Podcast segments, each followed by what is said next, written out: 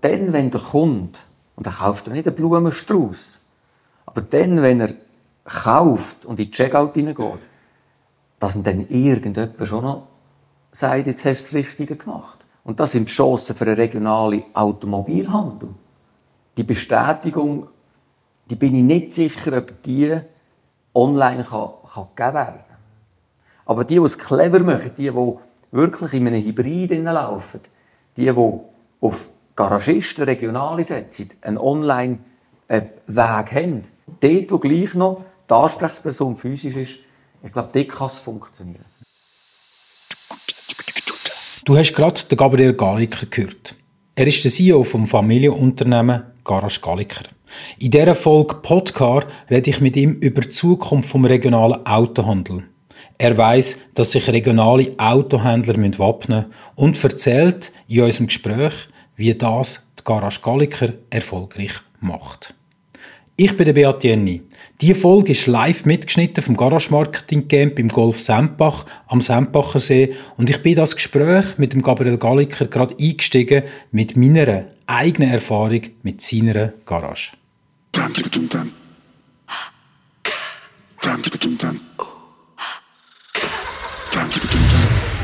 Podcar. Präsentiert von Autoscout24, einer Marke von der Swiss Marketplace Group.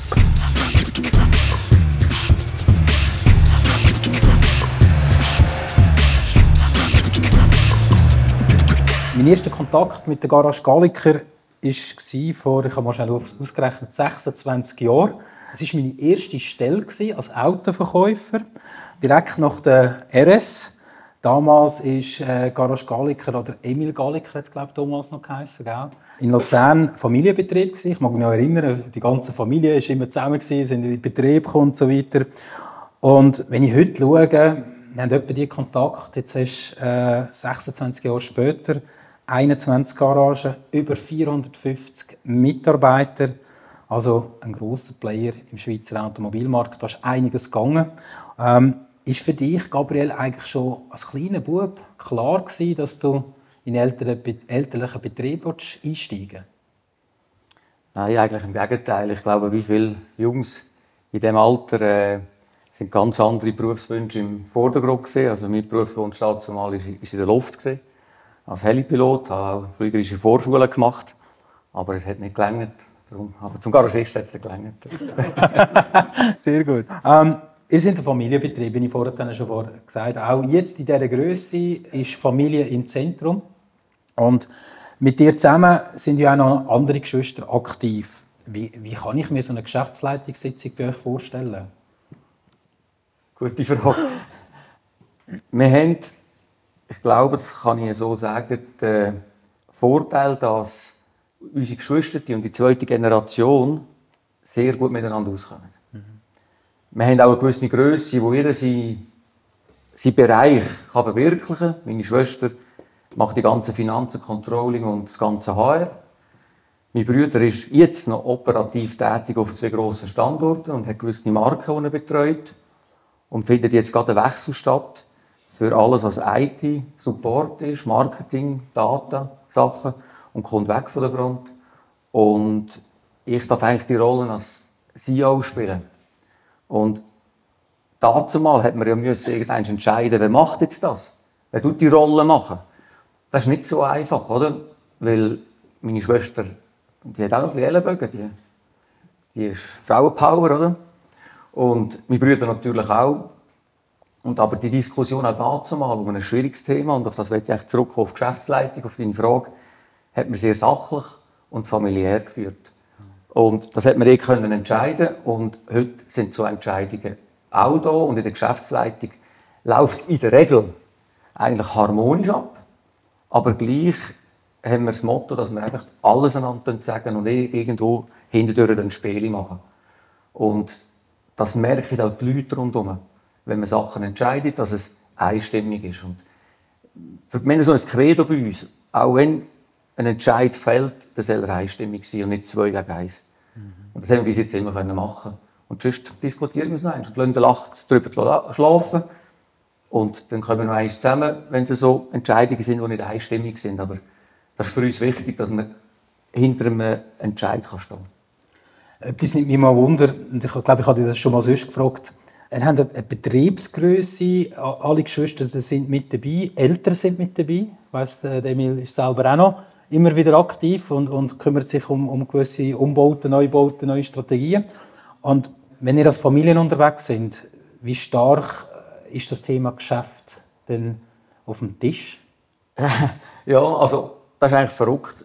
Man hat immer das Gefühl, die Patrons, äh, die bringen immer die geschäftliche Sache wieder an ein Familienessen. Beim Emil, bei meinem Vater, ist das komplett umgekehrt. Er tut manchmal mich und meine Schwester ermahnen, es wäre jetzt gut, wir sind jetzt hier in der Familie, wenn wir plötzlich irgendwo anfangen, davon etwas diskutieren. Äh, Im 2019, im Dezember, ist meine Schwester raus, wir sind noch die vierte. Sie ist in die Selbstständigkeit gegangen, in der Physiotherapie äh, und in die Kunst. Und ab dem Zeitpunkt hat das eigentlich weniger stattgefunden. Weil, da haben wir den Respekt zu ihr, weil sie operativ nichts mehr mitbekommt. Aber der Emil, der ist eigentlich der, der ihr sagt, hey, jetzt lassen wir hier das Geschäft mal draussen und diskutieren nicht auch in der, im Familienkreis über das. Mhm. Du selber hast ja das Geschäft äh, oder die Expansion, kann man sagen, wo Galasch Galliker oder Galliker Gruppe durchgemacht hat, vorantrieben. Ja, über die Jahre kann man sagen, stetig vorantrieben. Verschiedene Betriebe sind in die Galliker Gruppe integriert worden. Wenn du jetzt zurückschaust, was ist so der Erfolgsfaktor von der Galliker Gruppe? Ich glaube, wir sind nahbar. Ich habe das Gefühl, wir haben schon eine gewisse Grundhierarchie aber wenn man an mich oder an Familienmitglieder kommen kommt man sehr schnell und gut dran. Ähm, ich glaube, das ist sicher ein Erfolgsfaktor. Wir sind auch, würde ich behaupten, relativ einfache Leute. Also einfach in der, in der Sprache, einfach in der Struktur. Und ich glaube, in der heutigen Zeit, wo alles immer komplexer wird, man sagt ja, Digitalisierung sollte uns das Leben vereinfachen, aber bin manchmal nicht sicher, ob wir mehr Zeit bekommen durch das. Wir nutzen sie einfach anders. Oder? Da habe ich das Gefühl, dass einfache Strukturen, klare Strukturen, auf Einfachheit ausgerichtet, auch für den Mitarbeiter ein Erfolgsfaktor ist. Und der andere Erfolgsfaktor, glaube ich, ist, dass wir unter der Familie, den Geschwistern, wirklich einen guten Zusammenhalt haben. Also keiner spielt der andere zum anderen aus. Und das ist extrem wesentlich. Also eine andere Firma da, kannst mit dem reden, mit dem Brüder, und du redest mit dem Brüder. Der spielt den aus und der spielt diesen aus, oder? Mhm. Und das haben wir nicht. Mhm. Das heisst, wir gehen alle miteinander in die gleiche Richtung. Wir sind nicht immer gleicher Meinung, aber wir gehen grundsätzlich in die gleiche Richtung. Mhm. Das kann ich also bestätigen, auf meiner Seite. Ich kenne euch alle drei. Und äh, das spürt man auch. Was bist du für ein Chef? Ich habe heute Geburtstag, oder? Und somit bin ich Stier. genau. Und äh, ja, manchmal bin ich Stier, ja. Mhm. Aber auf der anderen Seite auch ein Sanfter. Mhm. Ähm, also, ich habe meine Grundidee. Mhm. Und ich habe halt das Bild im Kopf und eine Vision. Äh, ich habe auch gewisse Visionen, glaube ich, wo, wo, wo das Automobilgewerbe wird durchgehen. Und wenn ich so einen Weg habe, dann ist es relativ schwierig, mich wegzubringen von dem. Ähm, aber dort innen gibt es Leitplanken oder äh, eine Zone.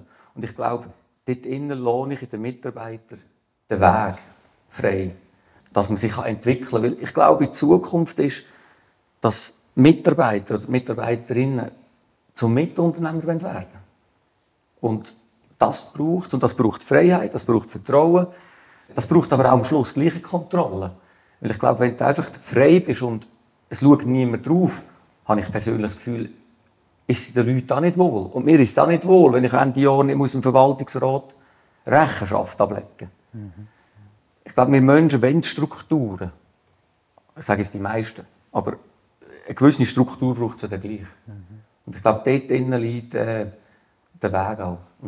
Ich jetzt als Chef würde mich als kooperativ bezeichnen gewissen Teil auch kollegial, aber wenn wir auf dem falschen Fuß oder wenn wir irgendwo merke, ich werde ausgenutzt, dann, habe ich eine kurze Zündschnur. Gut, also dass, dass du sagst, die, die Regeln, die braucht es. Es braucht vielleicht einfach nicht mehr die engen, engen Leitplanken, genau. sondern ein bisschen weiter gesetzte Leitplanken. Und in denen sollen sich die Leute können entwickeln, auch entfalten und auch äh, das Unternehmen so weiterbringen. Mhm. Absolut, weil ich habe in der Corona-Zeit, und das ist äh, für mich eine prägende Zeit gewesen, und ich habe immer wieder das Gleiche gebraucht. Man kann ein 9 auf der Landkarte haben und der, der gegenüber hockt, hat ein 6. Und beide haben von seiner Warte her Recht. Und eine Lösung entsteht erst dann, wenn ich auf die andere Seite, also wenn ich gewillt bin, auf die andere Seite zu gehen und ein Argument von der anderen Seite verstehe. Das glaube ich, das ist ein ganz zentraler Punkt in der Mitarbeiterführung. Dass es nicht um Recht haben geht, sondern dass, dass es darum geht, den anderen zu verstehen und diese auf deine Seite kommt, dass man einander gegenseitiges Verständnis hat. Und ich glaube, das ist ein ganz entscheidender Punkt. Ist das auch so ein bisschen, oder wenn ich jetzt die 26 Jahre zurückdenke, der Emil, äh, dein Vater, also er hat einen anderen Führungsstil als du. Mhm. Jetzt hast du die, die Firma weiter prägt, weiter, weiter gebracht. Wie schwierig ist das auch, der kulturelle Wandel oder die Art zu verändern über die Jahre? Ich glaube, es sind auch andere Zeiten gewesen. Mhm. Ich glaube, früher, und das wissen wir alle hier drinnen, oder, da ist, da ist man mit dem Importeur, für die, die Importeure haben, auch eine andere Beziehung gewesen man war zum Teil auch Kunde. Gewesen. Und heute sieht das ein bisschen anders aus. Und es gibt einen Wandel drin. Aber ich glaube, nicht nur ich habe Kultur prägt, sondern ich glaube, die Leute haben auch uns prägt.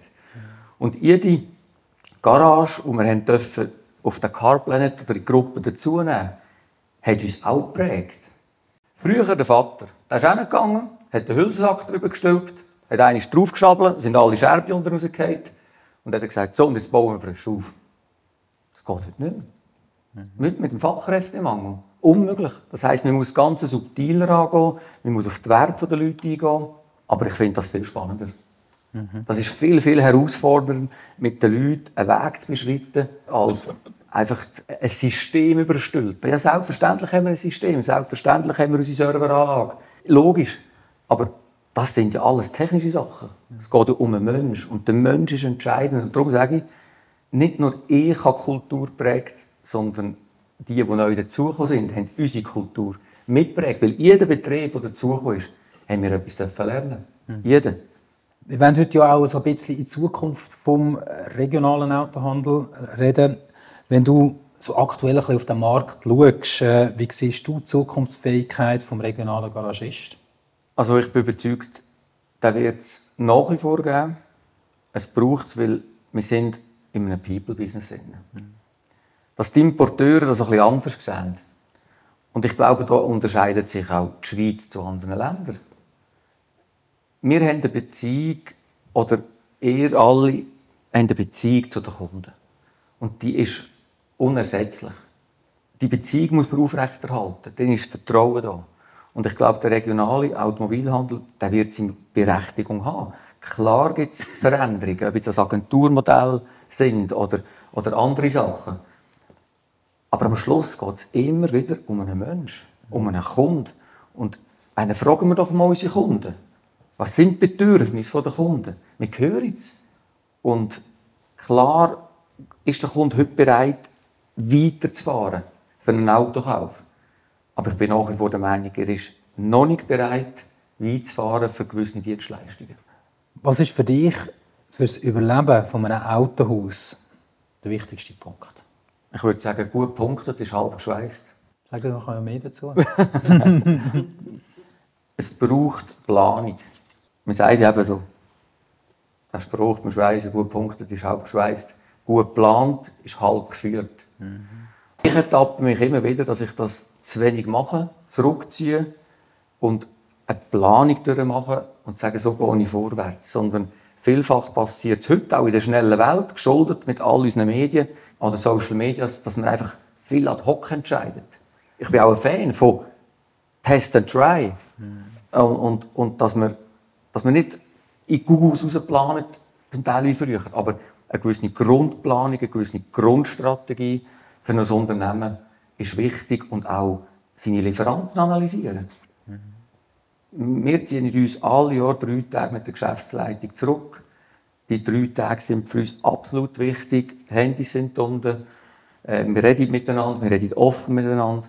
Und da wird nur diskutiert über die nächsten paar Jahre, wo geht es durch. Jeder Lieferant wird durchanalysiert, geht der eher in den nächsten Jahren nach oben, geht er runter, Chancen, Risiken. Und das gibt auch ein, ein Grundvertrauen und auch Planung von Terminen. Mhm. Da bin ich jetzt einfach extremer Fan davon. Am 1. Januar ist das nächste Kickoff geplant und alle Zwischentermine, Geschäftsleitungstermine, Geschäftsführertermine, technische Sitzungen, die gemacht werden, bis zum Kickoff, aber das muss ein Datum haben am 1. Januar. Mhm. Und dann kannst du rausgehen und kannst das den Leuten sagen, dann wird sie in die Agenda eingetragen und dann hast du auch viel, viel weniger Abmeldungen. Dann. Oh, ich kann nicht, oh und so. Und dann fließt auch die Kommunikation besser mhm. nach Hause. Mhm. Und sonst hast du immer wieder Abmeldungen, oh, ich kann es nicht eintragen. Und am Kickoff im Januar wissen am Ende vom Kickoff die Leute, wann ist Kickoff nächstes Jahr. Wir haben heute mal schon in einem anderen Talk davon geredet, äh, Arbeiten am Unternehmen, nicht im Unternehmen. Bewusst rausziehen, Freiheit schaffen. Wirklich, wo du, Gabriel, dich selber rausnimmst. Wie, wie häufig machst du das? Ja, zurzeit bin ich ehrlich. Jetzt im Moment zu wenig.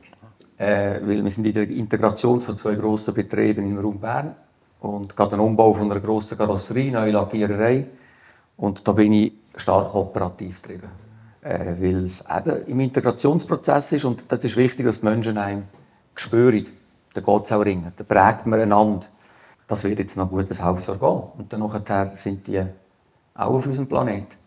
Äh, und dann nachher nehme ich mir bewusst und auch vorher bewusst die Zeit, dass es eben wichtig ist, dass eine gesunde Distanz ist. Darum habe ich vor Jahren entschieden, ich bin in keinem Händlerverband. Ich bin in den hinteren Instanzen, dass die Leute, die in den Händlerverbänden sind, bei den Marken arbeiten, immer noch eine Rückversicherung haben. Die bin ich, ich auch eine, aber die ist 70. Das, das gibt eine gewisse Distanz, weil wenn man zu fest auch im operativen Geschäft drin ist, dann zieht es einem ja rein, und da bist du drin, oder? Und dort nicht bewusst wieder rausgehst, dann sind die Sachen einfach viel, viel schlimmer, als sie effektiv dann zum Teil sind. Das ist wie wenn du morgen nicht mehr schlafen kannst, dich 50 Mal drehst. Es wird ja nicht besser. Du stehst wieder auf und gehst ins Geschäft und dann merkst du am Computer, eigentlich ist es gar nicht schlimm. Und das ist nur die Energie. Die Energie im Bett drin ist nicht die gleiche in dem Moment. Oder? Ich bin im gleichen Energiekreis drin und im Geschäft trinkst du Espresso und Vögel zwitschern draussen und plötzlich geht es dir besser.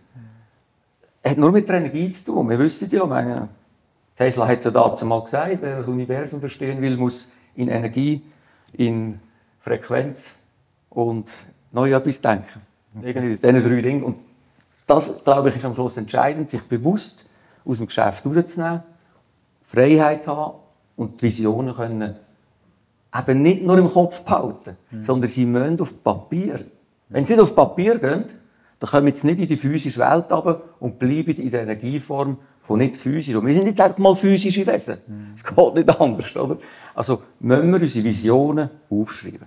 Reden wir ein bisschen über das Geschäft noch. wir können noch lange über das, das finde ich sehr, sehr spannend. Viele Marken setzen auf, äh, immer mehr auf so grosse Hubs, oder? Ähm, also reine so ein Markenhäuser und Online-Vertrieb, so der, der Mix. Jetzt habt ihr äh, zwölf verschiedene Marken. Wie schaust du so dieser Entwicklung entgegen?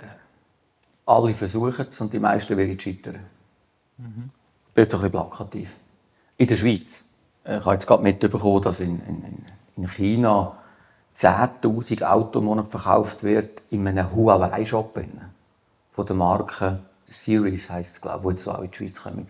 Ich bin nicht sicher, ob es in der Schweiz so ist. Oder wird es so sein? Ich glaube, unser Standard ist, gut, steht sicher auch hoch, aber ich glaube, wir arbeiten da schon noch mit Vertrauen. Aber alle versuchen es. Mhm. Das aktive Beispiel ja auch mit der Marke Polestar.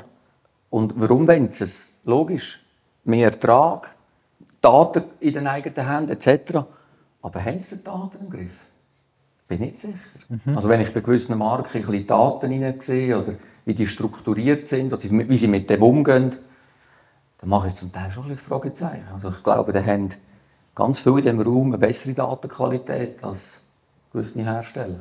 Hast du bereits angesprochen, seit 2020 äh, betreibe ich dir All-Star Store. Ich glaube, Luzern hat jetzt gerade frisch eröffnet, oder? Sie haben ihn eröffnet. Ich habe nur einen Platz vermietet. Okay, gut. Und äh, auch Ablieferungscenter. Etwas gelernt. Kommt der Kauf, ja, zu dem kommen wir jetzt gerade. Kommt der Kauf in die Autos zu 100% online. Du machst ja das, aber welche Erfahrungen hast du daraus gezogen? Ja, das ist extrem eine, eine interessante ähm, Journey, die wir hier machen mit der Marke Polestar. Also, dass es funktioniert und dass der Kunde viel mehr auf diesen Plattformen das Auto konfiguriert, dass es einfach ist, dass man gewisse Dienstleistungen kann anhängen kann. Ähm, wo der Kunde, oder das Digitale hat ja einen grossen Vorteil, das sehen wir ja bei unserem Online-Annahmekalender, wo sehr, sehr viel schon drüber läuft.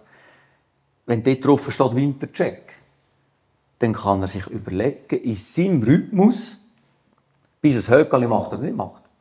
Wenn er im Kundenannehmer fragt, möchte ich einen Winterchecker drehen? 59 Franken, ja, was hat es dabei? Oh, was hat es jetzt dabei? Ja, alles. Sagt der Kunde grundsätzlich relativ schnell Nein. Also, das ist ein Vorteil, eine, eine, eine digitale Journey aufzubauen. Ähm, die Frage ist einfach, wenn muss die Interaktion passieren zum Kunden?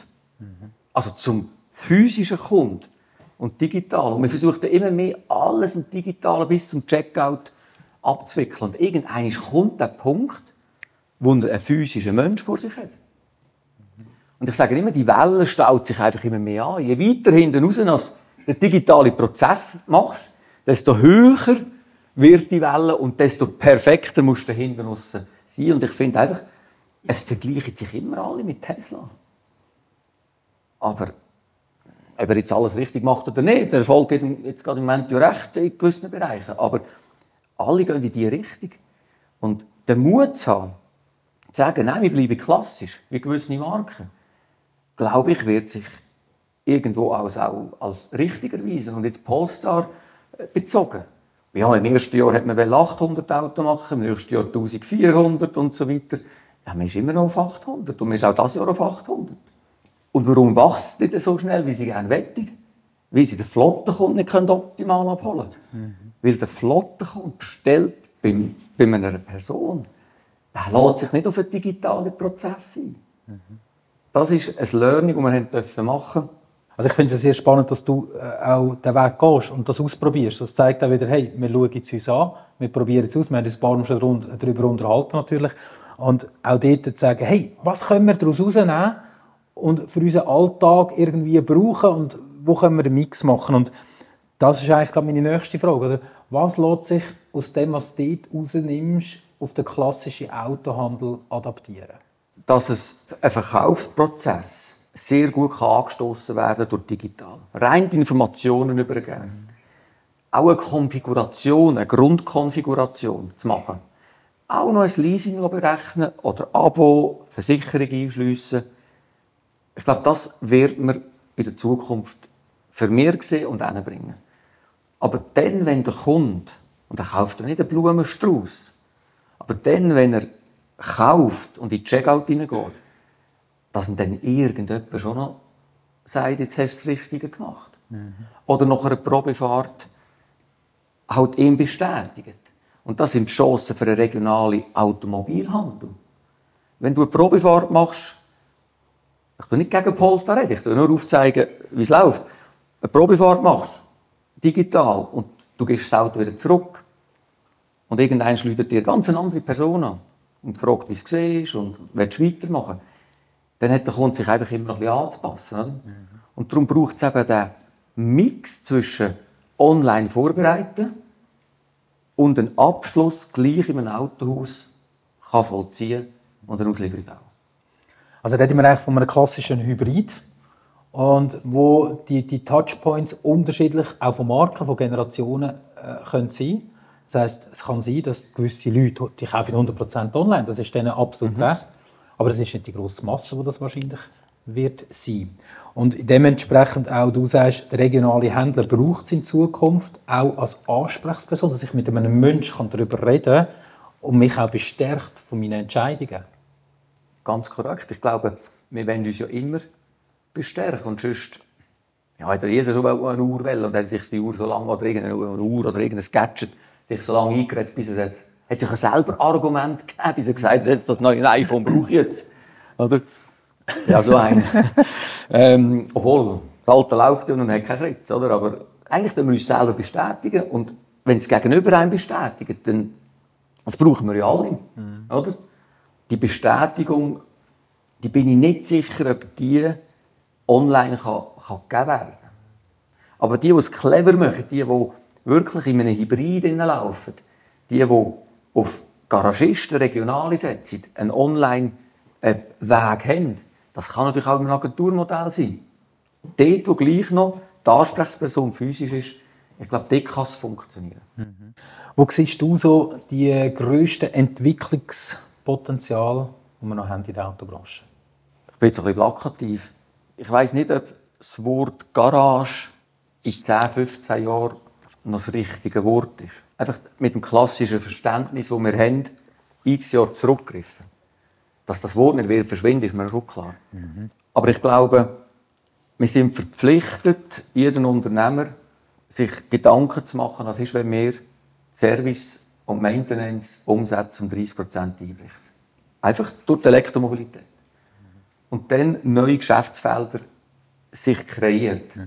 Die einen machen jetzt vielleicht mit Abo, die anderen machen jetzt mit Energie verkaufen, diese machen jetzt vielleicht mit Parkplatz verkaufen, und diese sagen, ich tue die Garage aber umnutzen und machen Schaden. Mhm. Aber ich glaube, das ist entscheidend, dass man das eigentlich heute schon ein bisschen macht, weil sonst könnte es einem definitiv auf den falschen Fuß verwünschen. Mhm. Weil der Hersteller schaut ja nicht in den Rückspiegel.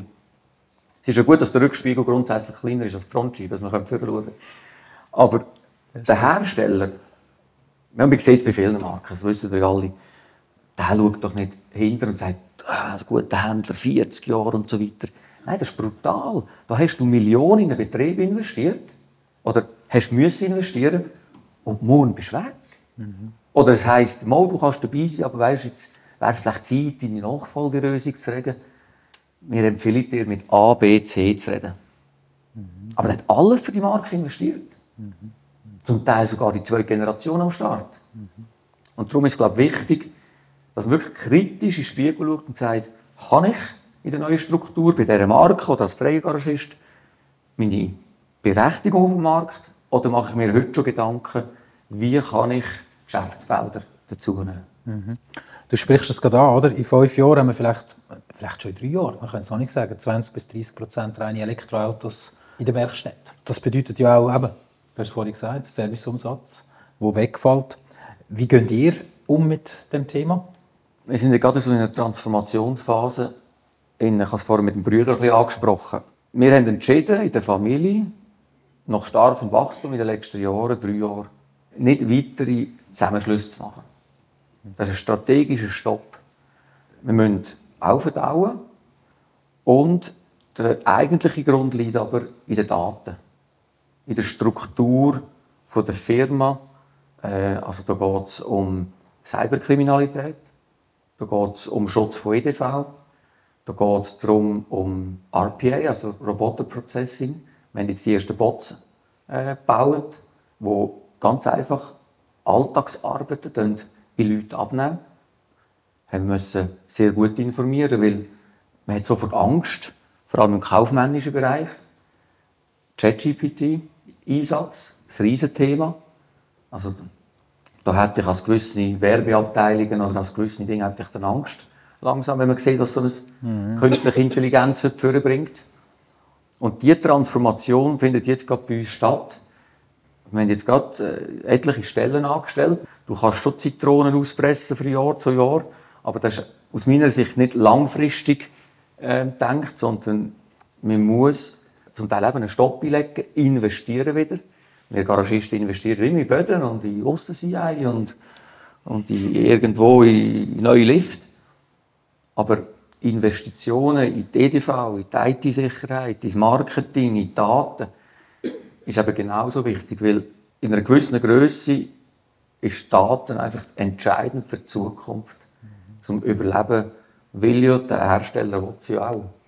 Ob er sie dann aufbereiten kann, ist noch etwas anderes, aber entscheidend sind einfach auch Daten. Und darum haben wir den Change gemacht mit meinem Bruder, der den ganzen Support unserer Firma und die ganzen Programmierer, die sind in der Schweiz ja teurer, aber man ist aus meiner Sicht viel schneller und das ist ein entscheidender Punkt, dass man schnell etwas machen kann.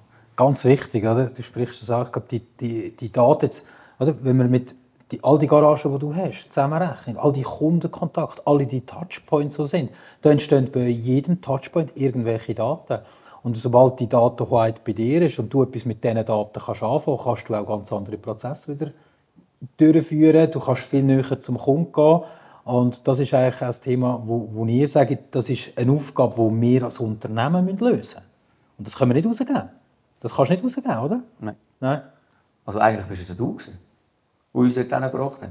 Ja, Oder das- einer von denen. Ja, das ist jetzt ein anderes Thema. Also wenn wenn, ihr mal interviewen, also in diesem Bereich. Also nein, nein, wir sind einmal zusammengekommen und dann sind genau die kritischen Fragen vom Beat gekommen, die mich auch in eine, in eine gewisse, nicht gerade Angst, aber in einen gewissen Bereich motiviert hat, da weiterzugehen. Und da hat er mir knallhart gesagt, so wie das Marketing aufgestellt ist, die können doch ein bisschen Werbung machen und so weiter, aber ihr müsst es anders machen. Und das haben wir nachher umgesetzt. Und das ist ja der Unternehmer oder der Unterlasser. Und haben dann nachher gesagt, okay, jetzt wird aufgestockt, jetzt wird die Budget beantragt, jetzt tun wir auffahren mit, äh, mit gewissen Personalkosten in, in, im Marketing. innen. Oder eben, es ist ja nicht nur Marketing, Daten und Marketing gehört ja zusammen. Ohne Daten kein Marketing, ohne Marketing keine Daten. Also es ist ja wirklich ganz neu zusammen. Sind wir jetzt am, am Vollenden und äh, sind so auf gutem Weg. Aber es kostet viel Geld. Ein Satz, den ich, den ich vielleicht äh, von meiner Seite noch würde würde, ist so, heute tun wir Autos verkaufen und ein bisschen Marketing machen. Und in Zukunft machen wir Marketing und ähm, das ist dann auch unser Autoverkauf. Also ich glaube, da muss ein Um- Umdenken stattfinden. Und Marketing bedeutet ja nicht, dass man Werbung macht. Also für mich, das ist ja nur ein Teil vom Marketing und darum ist auch das Garage-Marketing gegeben. Haben wir auch das Gefühl, es geht um Werbung, aber es ist es nicht. Weil Werbung ist nur ein Teil davon. So, wir kommen langsam am Schluss. Ich könnte äh, noch lange reden und mit äh, noch viele Fragen. Ähm, ich möchte aber gerne auch Gäste schnell bitten, äh, wenn jemand eine Frage hat, würde mir doch die gerne aufnehmen. Wir haben schnell zwei, drei Fragen, bis man zum Abschluss kommt. Wer hat gerade eine Frage an Gabriel Galik? Thomas. Du bist ja Mehrmarken über zehn Marken. Wie bringst du die Agenturliste von den Importeuren da alles unter ein Dach? Das ist ja eine Herkulesaufgabe. Und das, das muss im Prinzip die Grundauffassung, die du uns da mitgeteilt hast, total im Innersten treffen. Also wie du tickst. ist korrekt. Also die grössere Herkulesaufgabe ist für mich, dass sie den will. Und dann stellst du eine Frage vom Jurist und dann können sie sie nicht beantworten. Also das, das, das ist für mich viel mehr, weil das, das brennt in mir innen. Aber jeder geht doch einen anderen Weg und wir haben den Vorteil in der Gruppe, dass für jede Marke oder für gewisse Marken Zusammenschluss eine, eine Verantwortlichkeit drum ist. Und somit kann man auch solche Sachen geordnet und zu uns in die Geschäftsleitung hinein zum Diskutieren. Aber es ist eine echte Herausforderung, ja. Ich habe viel weniger Angst vor dem Agenturmodell als von denen, die jetzt kommen von China, von diesen Autos. Die machen uns platt. Also platt ist jetzt ein bisschen plakativ. Wenn die kommen und zu einem Garagist reinlaufen, also da hätte ich als Importeur Angst, zu einem BMW-Händler reinlaufen, der der BMW-Händler gebaut hat für 20 Plätze, das Agenturmodell aber nur noch vier Plätze zahlt, und es läuft jemand rein von einem chinesischen Importeur, der im klassischen, im klassischen verkauft mit 15% Marge, Top-Auto, top ausgestattet, der Brand haben sie nicht, okay. Dann tut ja, da kann man sich überlegen, was man macht, oder? Ich meine, wir haben jetzt Marken wie Oppo oder Citroën, ich nehme jetzt einfach die Bar raus und schaue da über zum Patrick, wir haben vorher gerade geredet. Das ist ja schon brutal. Und dort habe ich zum Teil echt Respekt, wie die Marken in den nächsten Jahren vorwärts gehen. Daseinsberechtigung, Relevanz am Markt, ist die rum? Da mache ich mir gewisse Sorgen. Da ist das Agenturmodell nicht gerade sekundär, aber schon irgendwo so auf der Seite, wenn ich sehe, was da jetzt ein bisschen zur Rolle kommt. Merci vielmals. Weitere Frage? Nimmst du chinesische Marken auf? Ich prüfe alles. Ich glaube, es wäre verwegen und blind, wenn wir einfach sagen, die kommen von China und die kommen mir nicht ins Haus. Also Volvo ist chinesisch, Polestar ist chinesisch, Lotus kommt. Wir sehen, und, und wenn man die Autos ja heute sieht, ich bin jetzt ein bisschen brutal. Polestar 3, nachdem wir wieder Lieferverzug haben, oder EX90 Volvo wird wahrscheinlich in den USA produziert. Da habe ich einen Lensch. Ich hätte sie lieber von China. Qualität zum Teil. Also, von den Chinesen kannst du Billigware haben, aber du kannst auch Topware haben. Das können wir nicht mehr wegdiskutieren. Und sonst lügen wir uns irgendwo an. Und wenn man jetzt sieht, äh, ich glaube, jetzt kommen etwa zwei chinesische Brands rein, über eine Firma. Und ich glaube, wenn man die Autos mal anschaut, Verarbeitung, Markennamen mal weglassen. Nur reine Verarbeitung, Technik, äh, die ganze Navigationsfähigkeit, die die Autos drin haben, mit welcher Batteriereichweite sie kommen. Also ich glaube, da kannst du Chile schon und Frankreich irgendwann mit der 32-Stunden-Woche auf die Seite tun. Ich glaube, man muss nur mal NIO anschauen, wo jetzt gerade in den Markt ja. kommt. Ja. Es ist ein Blick wert, glaube ich, für alle, mal, mal zu schauen, was die momentan, äh, was für Produkte die kommen. Die stehen vor der Haustür. Hm. Die kommen relativ schnell. Also Beat, sorry. Aus einem Grund hat Elon Musk gesagt, er fürchtet sich nicht vor anderen Herstellern, er fürchtet sich vor den Chinesen. Mhm. Also die Konkurrenz von Elon Musk ist nicht ein BMW oder ein Mercedes und die sind ja zum Teil jetzt in China auf dem Rückzug. Die sind so auf und merken jetzt, jetzt kommen Build Your Dream, NIO etc. und überschwemmen den Markt mit nicht günstigen, einfach guten Autos. Mhm. Mhm. Und was passiert jetzt mit den deutschen Autoherstellern in China? Die müssen fast den Rückzug antreten. Und darum sagt Elon Musk klar, ich habe nicht Angst vor denen und denen und denen. Meine Befürchtung ist, dass die Chinesen uns überrollen. Mit diesen Top-Produkten. Absolut. Gut, äh, da sind wir super im Timing, weil ich habe noch eine Frage. Ah ja, immer so meine Abschlussfrage. du hast ja die Möglichkeit, ganz viele verschiedene Autos zu fahren. Immer wieder. Ähm, Gibt es ein Auto, das du für dich selber gekauft hast und nicht mehr verkaufst? Nein. Ich habe kein eigenes Auto. Wir haben ein paar Oldtimer. Mhm. Aber die sind im Vater und das sind nicht äh, extreme Schmuckstücke. Die haben wir einfach, die bewahren wir auf, an denen haben wir Freude. Mhm. Aber ich habe jetzt wirklich kein eigenes Auto und ich sage, das habe ich gekauft und jetzt ist es irgendwo in der Garage. Wahrscheinlich bin ich ein schlechter Garagist irgendwie, ich weiß es nicht, aber äh, nein, ich kann es nicht. Ja, ich frage, weil ich mal bei einem Garagist gearbeitet der hat jedes Jahr ein Auto auf die Seite da. Von jeder Marke, die er hatte, hat er eins auf die Seite da. Ähm, und ich durfte die in meiner Lehrzeit dürfen unterhalten. Äh, bis, es, bis es dann nicht mehr hat können halten Und dann sind dann die weg. Ja, in, de in dem Sinn. Danke vielmals, bist du da gewesen. Auch an deinem Geburtstag. Ein riesen Happy Birthday noch nachträglich. Merci vielmals, Gabriel Galliker. Danke. Merci vielmals. Merci vielmals. Danke. Super gewesen. Gespräch mit dem Gabriel Galliker von der Garage Galliker live vom Garage Marketing Camp im Golf Sempach. Sein Kontakt ist unten in den Show Notes. Bis zum nächsten Mal hier am Podcast. Podcast. Präsentiert von Autoscout24, einer Marke von der Swiss Marketplace Group. Podcar ist ein Podcast von Autoscout24, produziert von der Podcast Schmidt. Host Beat Jenny, Idee und Konzept Nico Leuenberger und Jennifer Rappin, Leitung Carla Keller.